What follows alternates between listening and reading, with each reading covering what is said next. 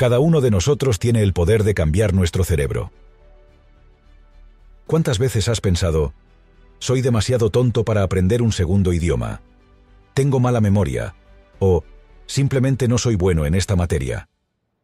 Cuando pasamos demasiado tiempo comparándonos con nuestros pares, a menudo caemos en la trampa de pensar que de alguna manera no somos tan buenos como ellos. Pero esto puede impedirnos alcanzar nuestro máximo potencial. Puede que hoy no estés satisfecho con tus logros, pero eso no significa que no brillarás mañana. Su cerebro es, como dicen los científicos, altamente neuroplástico. Simplemente significa que, a lo largo de tu vida, cambia. Mucho. Mucha gente piensa que nuestro cerebro alcanza su máxima capacidad en algún momento de la adolescencia. Después de eso, supuestamente todo será cuesta abajo. Afortunadamente, hay mucha evidencia de lo contrario. Echemos un vistazo a los taxistas de Londres. Para obtener una licencia, tienen que aprender mucho, y también deben aprobar un examen extremadamente difícil. Un futuro taxista londinense pasa de 3 a 4 años memorizando cada una de las 25.000 calles en solo un área de 10 kilómetros de Londres. Todo este aprendizaje tiene un profundo efecto en sus cerebros. Los investigadores compararon a los taxistas de Londres con la gente común y corriente, y descubrieron que los conductores en realidad tenían más materia gris en sus centros de memoria. El proceso de aprender miles de calles parece obligar a sus cerebros a crear nuevas vías neuronales. Cambia la estructura de sus cerebros e incluso los hace más grandes. ¿Qué significa para nosotros? Bueno, la buena noticia es que todos podemos hacer exactamente lo mismo. Pero primero, debemos limpiar nuestras mentes de lo que el autor llama mentiras. Esta es una abreviatura que significa ideas limitadas entretenidas. Una de las mayores mentiras que nos dicen es que nuestro coeficiente intelectual está fijo de por vida. No es tan simple como eso. Sí, los puntajes de sus pruebas de coeficiente intelectual tienden a permanecer estables con el tiempo. Pero el coeficiente intelectual no mide tu capacidad para aprender. Tampoco muestra su nivel real de inteligencia, que puede cambiar y crecer con el tiempo. Esta mentira, esta idea de un coeficiente intelectual fijo es a la vez limitante y negativa. Todo el mundo tiene el potencial de ser un genio. Simplemente, a menudo decidimos no creerlo. Así que tal vez sea hora de empezar a despojarte de estas mentiras y empezar a pensar positivamente. 2. Libera tu mente de pensamientos negativos y reemplázalos por positivos. Cada día, cada uno de nosotros tiene decenas de miles de pensamientos. Muchas de ellas son preguntas. Y muchos repiten. Entre ellas, todos tenemos las llamadas preguntas dominantes, que surgen con más frecuencia que otras.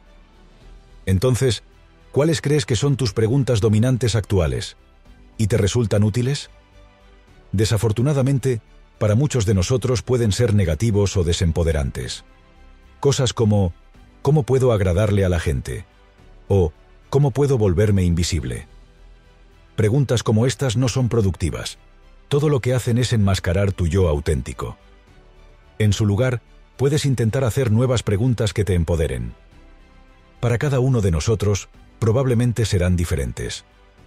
Para el autor, estas preguntas son, ¿cómo puedo mejorar esto? ¿Y cómo funciona mi mente para poder trabajarla? Estas preguntas dominantes son positivas y pueden hacer un trabajo muy importante. Pueden cambiar tu forma de pensar hacia una positiva e ilimitada. Esta nueva mentalidad puede ser realmente beneficiosa para su salud. Por ejemplo, los estudios muestran que las personas positivas tienen un 13% menos de probabilidades de sufrir ataques cardíacos o depresión. Entonces, la próxima vez que uses frases como no puedo, no lo hago o no quiero, dale la vuelta. En lugar de eso, repítete a ti mismo. No siempre he sido bueno en esto, pero eso no significa que no pueda serlo ahora. Recuerde momentos en los que realmente tuvo éxito, aunque solo sea en parte. Todas estas son excelentes maneras de comenzar a vencer su autocrítica interior.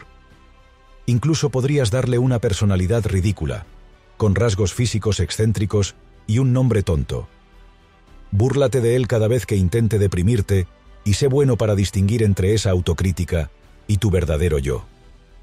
Aprenda a ser positivo y esto abrirá su mente a la alegría de la vida y todas las posibilidades que ofrece. 3. Motívate a cambiar tu comportamiento definiéndote a ti mismo y tu propósito. Las palabras pasión y propósito a menudo se usan indistintamente. Los usamos para hablar de algo que enciende un fuego en nosotros, algo que amamos hacer más que cualquier otra cosa. Pero, de hecho, la pasión y el propósito son completamente diferentes. La pasión es algo interno. Se encuentra en tu núcleo interno. Está enterrado debajo de las expectativas o suposiciones de otras personas sobre usted. El propósito, por otro lado, está dirigido a lo que te rodea. Es algo que puedes compartir o contribuir al mundo. Por ejemplo, es posible que le apasione el tejido de cestas. Pero, tal vez, tu propósito sea enseñar a otros a tejer cestería. Todo esto puede parecer complicado, pero si quieres lograr motivación y energía ilimitadas, es esencial identificar tu pasión y luego usarla para encontrar tu propósito. Veamos un ejemplo. Imagínese una persona sana de 70 años. Todas las mañanas se levanta a las 5 de la mañana para ir al gimnasio. ¿Por qué? ¿Le apasiona madrugar o levantar pesas? No. Lo hace porque siente que tiene un propósito y ese propósito es mantenerse al día con sus nietos. ¿Qué significa para ti? Bueno, piensa en la frecuencia con la que te encuentras luchando por motivarte para completar tareas. Tal vez necesites pensar por qué quieres completar esas tareas en primer lugar. Si la respuesta está ligada a tu propósito, estarás más motivado para actuar. Y hay otro truco para motivarse. Piensa en quién eres y qué te define. Las respuestas a estas preguntas pueden ser grandes impulsores de cambios de comportamiento. El autor pone el ejemplo de un estudio realizado en la Universidad de Stanford. Los psicólogos dividieron a los participantes en dos grupos. Le preguntaron a un grupo, ¿qué importancia tiene para ustedes votar? La pregunta que se le hizo al otro grupo fue sutilmente diferente. ¿Qué importancia tiene para usted ser votante? aquellos a quienes se les preguntó acerca de ser votantes resultaron tener un 13% más de probabilidades de participar en las elecciones. ¿Qué nos dice esto?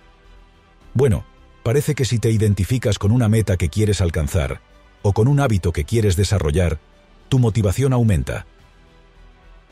4. Apoye su cerebro durmiendo lo suficiente, comiendo alimentos saludables y haciendo ejercicio con regularidad así que tienes un propósito fuerte y también el impulso para actuar. Pero todavía hay algo que puede frenarte. Puede ser simplemente una falta de energía causada por comer el tipo incorrecto de alimentos o por no dormir lo suficiente. La falta de sueño está ligada a una larga lista de problemas físicos y mentales. Esta lista incluye depresión, irritabilidad, enfermedades cardíacas e incluso Alzheimer. En resumen, no sacrifiques el sueño. Dormir, comer y hacer ejercicio son esenciales si quieres que tu cerebro funcione al máximo. A primera vista, el sueño y el ejercicio no parecen tener mucho en común. Pero, de hecho, están estrechamente relacionados. El ejercicio regular puede ayudarte a dormir mejor. Después de un estudio de 16 semanas sobre cómo el ejercicio aeróbico afecta el sueño, por ejemplo, los participantes que iban al gimnasio descubrieron que dormían más cada noche. Una hora y cuarto más, concretamente. El hecho de que el ejercicio sea importante es quizás una vieja noticia. Entonces, ¿por qué no actuamos en consecuencia? Bueno, todos tenemos un sinfín de excusas. Hacer pesas es aburrido, no tenemos tiempo, y las membresías en gimnasios son caras. Sin embargo, la verdad es que los beneficios del ejercicio superan con creces todas estas preocupaciones. Y estos beneficios no se limitan solo a desarrollar músculo o perder peso. También afectan a su cerebro. El ejercicio aeróbico regular puede aumentar el tamaño de su hipocampo, el centro de memoria y aprendizaje de su cerebro. Entonces, tu cerebro necesita dormir lo suficiente y hacer buen ejercicio. ¿Qué otra cosa? Bueno, Hay otro requisito clave. Alimentos de alta calidad. Según la neurocientífica y nutricionista, doctora Lisa Mosconi, existen 45 fuentes distintas de nutrientes cerebrales. Los 10 primeros son aguacates, arándanos, brócoli, chocolate amargo, huevos, verduras de hojas verdes, salmón, cúrcuma, nueces y agua. Necesitas trabajar en ello. Desarrollar un hábito puede llevar entre 18 y 254 días, pero, independientemente del tiempo que lleve, puedes hacerlo. Comience haciendo solo un pequeño cambio a la vez, y de manera lenta pero segura, el nuevo hábito se convertirá en una parte integral de su vida. 5. Aumente su productividad entrando en un estado de fluidez y utilizando el poder de pequeños pasos. ¿Recuerda la última vez que estuvo tan concentrado en una actividad que perdió la noción del tiempo? Probablemente estabas en un estado de lo que los psicólogos llaman flow. Cuando estamos en este estado, sentimos que la tarea que estamos completando casi no requiere esfuerzo. Sentimos que estamos siendo desafiados, pero el desafío no es abrumador. Y tendemos a tener una sensación de comodidad y recompensa por lo que estamos haciendo. Quizás la mejor parte del flujo es que aumenta dramáticamente nuestra productividad, a veces hasta en un 500%. ¿Cómo entras en flujo? Todo comienza eliminando las distracciones. No es posible impulsar el flujo si revisas las redes sociales cada pocos minutos. De hecho, las investigaciones sugieren que, después de una interrupción, puede tomar hasta 20 minutos volver a conectarse con una tarea. Por lo tanto, debe asegurarse de tener suficiente tiempo para completar la tarea. Planifique al menos 90 minutos, aunque lo ideal es dos horas. Y no ceda a la tentación de realizar múltiples tareas. Los científicos han descubierto que la multitarea en realidad te hace menos productivo. Estar en flujo a menudo se siente genial. Pero, lamentablemente, hay algunas tareas que realmente no se pueden realizar en este estado la mayoría de las veces son difíciles o simplemente no se disfrutan. Entonces, ¿cómo los abordarías? Bueno, puedes usar una técnica diferente. Pequeños pasos. Las tareas difíciles o tediosas pueden hacernos procrastinar. Pero la procrastinación tiene un costo psicológico enorme. Una tarea incompleta crea tensión en tu cerebro. En pocas palabras, no puedes dejar de pensar en ello hasta que termines el trabajo. Y hay más. La procrastinación muchas veces nos hace sentir culpa y vergüenza. ¿Adivina qué hace la gente para evitar estos sentimientos? Procrastinan aún más.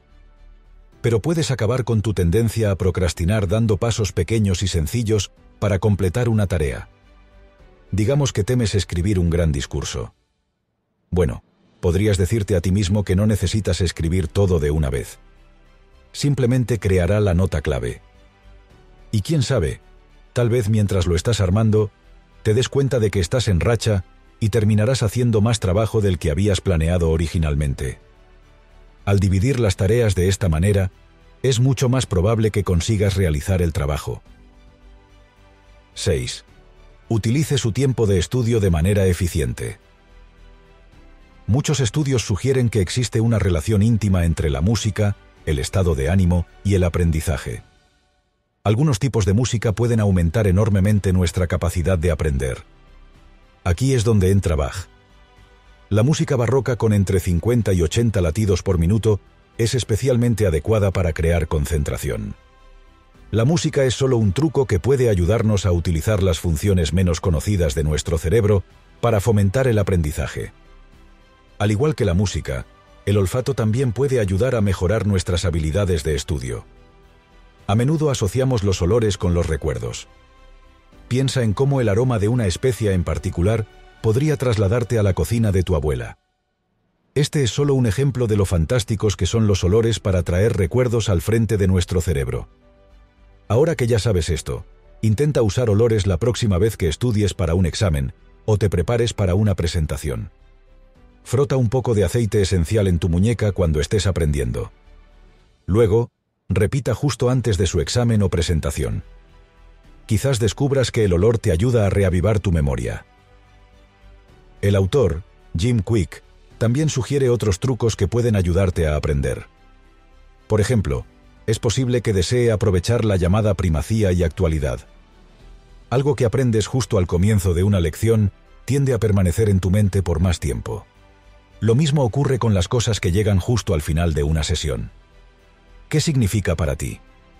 Bueno, ahora que conoces estos principios, es posible que desees planificar tu aprendizaje de manera diferente.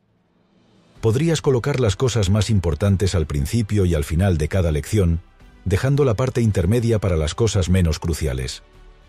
Para hacer un buen uso de la primacía y la actualidad, emplee la técnica Pomodoro. Este método implica dividir su trabajo o estudiar en periodos de productividad de 25 minutos, llamados pomodoros. A cada pomodoro le sigue un descanso de 5 minutos. Es tan sencillo como configurar un temporizador. Los pomodoros pueden funcionar aún mejor si los combinas con otra técnica, algo conocido como recuperación activa. Implica revisar algún material y luego verificarlo inmediatamente para asegurarse de que se haya asimilado. Para hacer esto, simplemente cierre su libro o haga una pausa en el video del que está aprendiendo y escriba todo lo que ha aprendido hasta ahora. La repetición espaciada. Se trata de revisar tu material a intervalos regulares. Hay otro truco. La repetición espaciada. Se trata de revisar tu material a intervalos regulares. Quizás podrías estudiar un poco por la mañana, antes del desayuno, y luego otra vez por la noche, antes de la cena. Esto ayudará a que la información realmente se mantenga. 7. La lectura es fundamental para el aprendizaje y puedes mejorar en ella. Seamos realistas. La lectura no es el pasatiempo favorito de todos. Para muchas personas, la tarea parece difícil, aburrida y requiere mucho tiempo. Para esas personas, lo mejor es terminar una larga jornada de trabajo frente al televisor o con un videojuego. Pero los estudios muestran que existe una relación entre la capacidad de lectura y el éxito en la vida. Cuanto mejor sea usted leyendo, más probabilidades tendrá de conseguir trabajos mejor remunerados. Mayores serán tus oportunidades de triunfar. Y aquí hay algo más. La lectura le da a tu cerebro un entrenamiento vigoroso. Activa muchas funciones mentales diferentes a la vez. Mejora la memoria y aumenta la concentración. Si has dejado de leer, esencialmente has dejado de aprender. ¿Qué tan rápido crees que puedes leer? Para la mayoría de las personas, son unas 200 palabras por minuto. Sorprendentemente, la mayoría de los adultos no leen más rápido que los niños de escuela primaria. Esto se debe a que las clases sobre cómo leer generalmente terminan entre segundo y quinto grado. ¿Por qué algunas personas son lectores lentos? La respuesta suele estar en lo que se conoce como subvocalización. Esto simplemente significa que, a medida que la gente lee, pronuncia cada palabra en su cabeza. Esto limita su capacidad de lectura. Si subvocalizas, solo podrás leer tan rápido como hablas. Si esto le suena familiar, no se desespere. Tu mente es capaz de ir mucho más rápido. Para reducir la subvocalización, intente contar en voz alta mientras lee simplemente siga diciendo 1, 2, 3 y así sucesivamente a medida que avanza en la página. Contar mientras se lee es difícil, pero entrenará a tu cerebro para subvocalizar menos. Comenzarás a ver las palabras en lugar de decirlas. Cuando aprendas esta habilidad, leer se sentirá más como si estuvieras viendo una película que escuchando un discurso. Otra excelente manera de reducir la subvocalización y leer más visualmente es utilizar un marcapasos.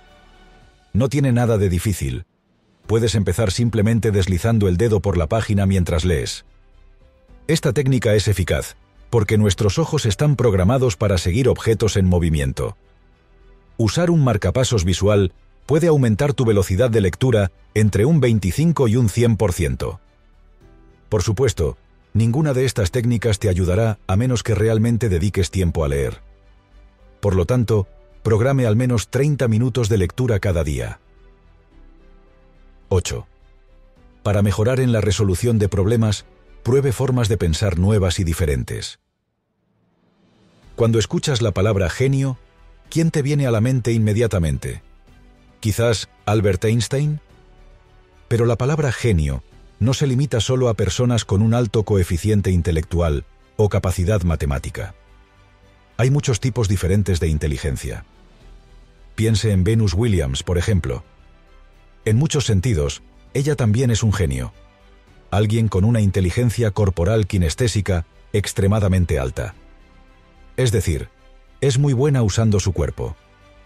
Aprender qué tipo de inteligencia posee es solo el primer paso para pensar mejor y de manera más eficiente. También hay muchos otros trucos.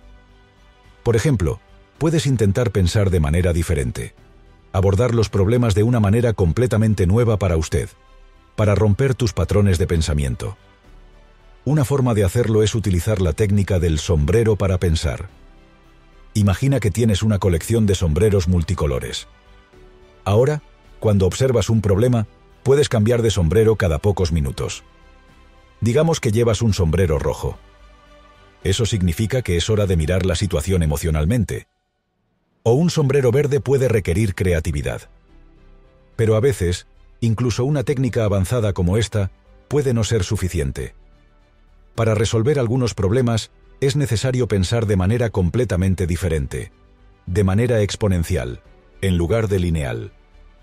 Cuando piensas exponencialmente, ya no estás resolviendo crisis tras crisis tras crisis. En cambio, identifica la causa raíz del problema y la ataca. Uno de los defensores del pensamiento exponencial es Navin Jain, innovador y ganador de la medalla de tecnología Albert Einstein. Tomemos como ejemplo su empresa Biome. Jain lo formó porque cree que las enfermedades crónicas son la crisis de salud subyacente más importante del mundo. Entonces, ¿Su empresa trabaja para encontrar tratamientos para esas enfermedades? No. Jane adoptó un enfoque diferente. En lugar de buscar soluciones graduales, comprendió que nuestro sistema inmunológico se ve muy afectado por la forma en que nuestros microbios intestinales procesan los alimentos. Entonces, Jane creó una herramienta para analizar el microbioma intestinal de un individuo. Permite a las personas optimizar su salud comiendo los alimentos que mejor se adaptan a ellas. Es posible que su objetivo no sea resolver desafíos importantes como el que enfrenta Jane. Pero al explorar nuevas formas de pensar, aportará diferentes perspectivas. Y esto seguramente aumentará sus posibilidades de lograr grandes cosas.